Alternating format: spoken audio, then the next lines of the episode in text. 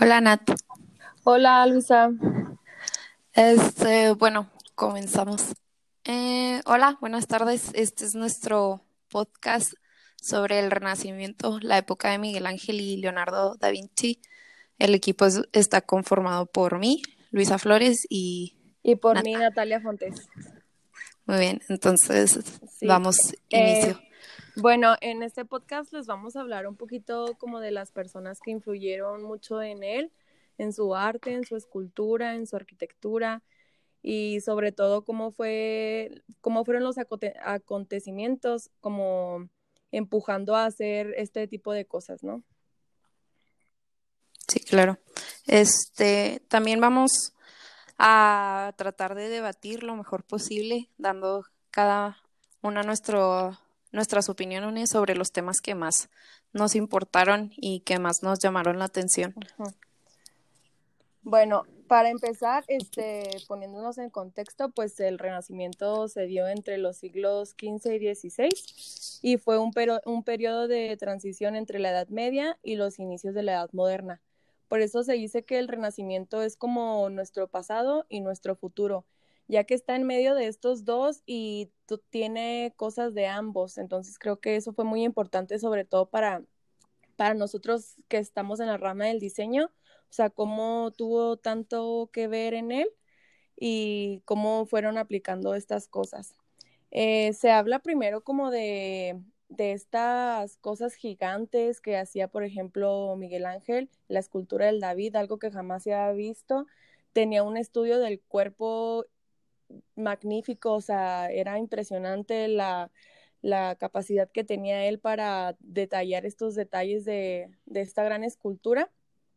Y sobre todo siento que eran como todólogos, ¿no? Ellos realmente hacían de todo, no tenían como tantas distracciones que tenemos ahora nosotros de que la computadora, el celular, videojuegos, etcétera, o sea, ellos hacían todo. Ellos eran pintores, escultores, arquitectos, diseñadores, matemáticos, astrólogos, o sea, creo que realmente eso hacía que hicieran también su trabajo y pues era lo que más los hacía increíbles. Sí, bueno, como dice Natalia, o sea, esta parte en la que en el Renacimiento las personas eruditas se convertían en todólogos, se me hace algo súper importante. Y yo creo que, pues, la juventud no le toma tanta importancia a lo que fue el Renacimiento, porque yo personalmente me preguntaba sobre el Renacimiento y lo relacionaba automáticamente con lo que era la Edad Media. Y pues claro que no, porque el Renacimiento eh, cambió su imagen totalmente. O sea, fue el resurgimiento de la antigüedad. No solo se está redescubriendo, sino pues se siguen desarrollando lo que ya está aprendido. Eh, también dicen que no se había inventado tanto en tan poco tiempo. Y por lo mismo, siento que fue la base de haber quitado a Dios en el centro de sus creencias.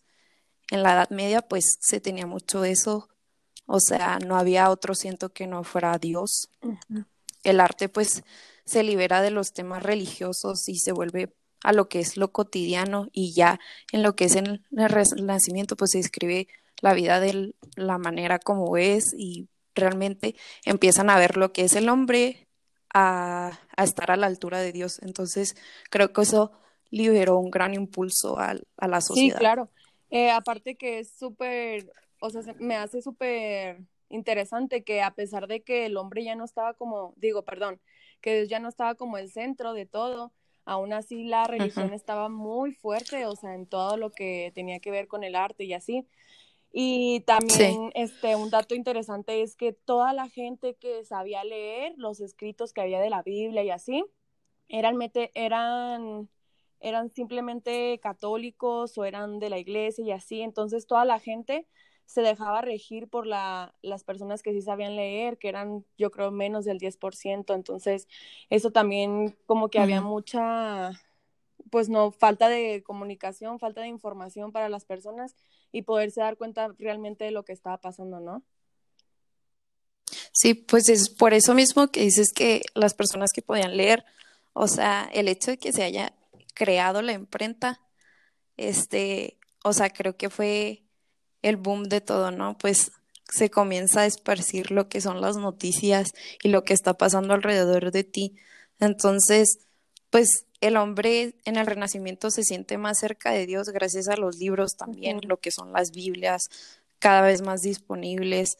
Entonces, ay, también se dice que estaban muy disponibles los que eran los volantes y realmente pues esa propaganda pues ya nada más era de Dios, ¿verdad? Pues también era política, militar, este, sí. Sí. Entonces, bueno, había... Eh, no, sigue, sigue. no, pues había una difundación pues masiva en la opinión y pues la rapidez del movimiento que era este el renacimiento. Sí, claro, o sea, ya podías saber realmente qué estaba pasando al otro lado del mundo, ¿no? Bueno, obviamente esto después de que se descubrió América y todo eso, lo que pasó. También está súper interesante que cuando se dejó de lado Dios, se empezaron a hacer pinturas como de la guerra, de la peste negra, de cuerpos desnudos, como que ya todo era, como que ya era todo más general, ya, ya se dejaba tanto de lado este, este tema tan cliché que tenían muy marcado. Sí, eso que dices de las pinturas en los desnudos, o sea, antes se castigaba por hacer ese tipo de exposiciones, sí, y ahora pues es lo que marcó una era, literalmente lo que ahora es, llamas pues eh, cultura artística, o sea, es conocer, no lo ves como que con morbo o que se vea como algo malo, pues es algo que se clasificó mucho y aparte son ese tipo de obras que se usan eh, hasta en las iglesias. Sí, claro, ya están tapizadas de ellas. Qué incongruencia, ¿no? Que antes era un pecado y ahora ya es todo un arte de la iglesia. Bueno, otra cosa que a mí me gustó, me gusta mucho del Renacimiento es que ellos no se quedaban con lo que el mundo les decía o la historia les decía, sino que a ellos les gustaba más saber qué había más allá, o sea, también fue cuando pusieron al sol como un centro del universo y toda esta experimentación y esta investigación de, del, del cielo, ¿no? Que no se quedaban de lo que les habían dicho, de lo que sabían, sino que querían saber más y más y más y realmente no creyeron ni querían saber sí, y no aceptaban los límites, ¿no? O sea, iban más allá. Eso también está súper interesante.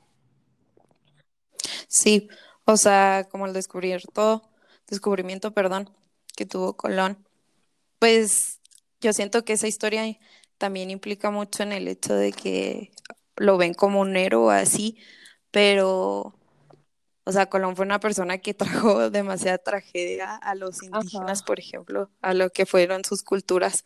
Claro que se vino a crear pues la historia que hay ahorita, ¿verdad?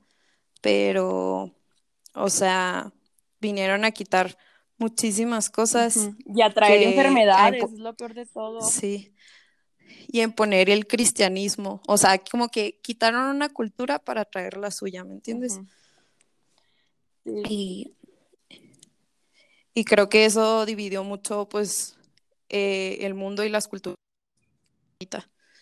Y pues realmente el legado del Renacimiento, pues, nunca murió. O sea, el mundo moderno, pues, jamás se hubiera creado, impulsado sin todo este movimiento. Claro, sigue firme más que nada.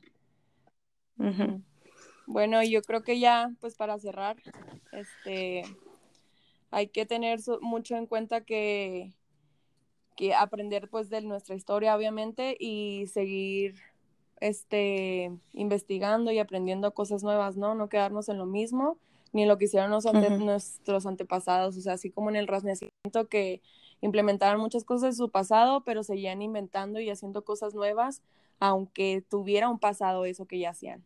Entonces creo que es muy importante darnos cuenta de eso. Sí, pues nosotros como personas, pues tratar de ser pioneros para crear esas nuevas etapas en las que se puede decir, ah, en, ese, en esos años se creó también mucho en tan poco tiempo y es lo que impulsó al futuro que tenemos ahorita. Bueno, muchas gracias. Nos vemos. Gracias, Nat. Bye. Adiós.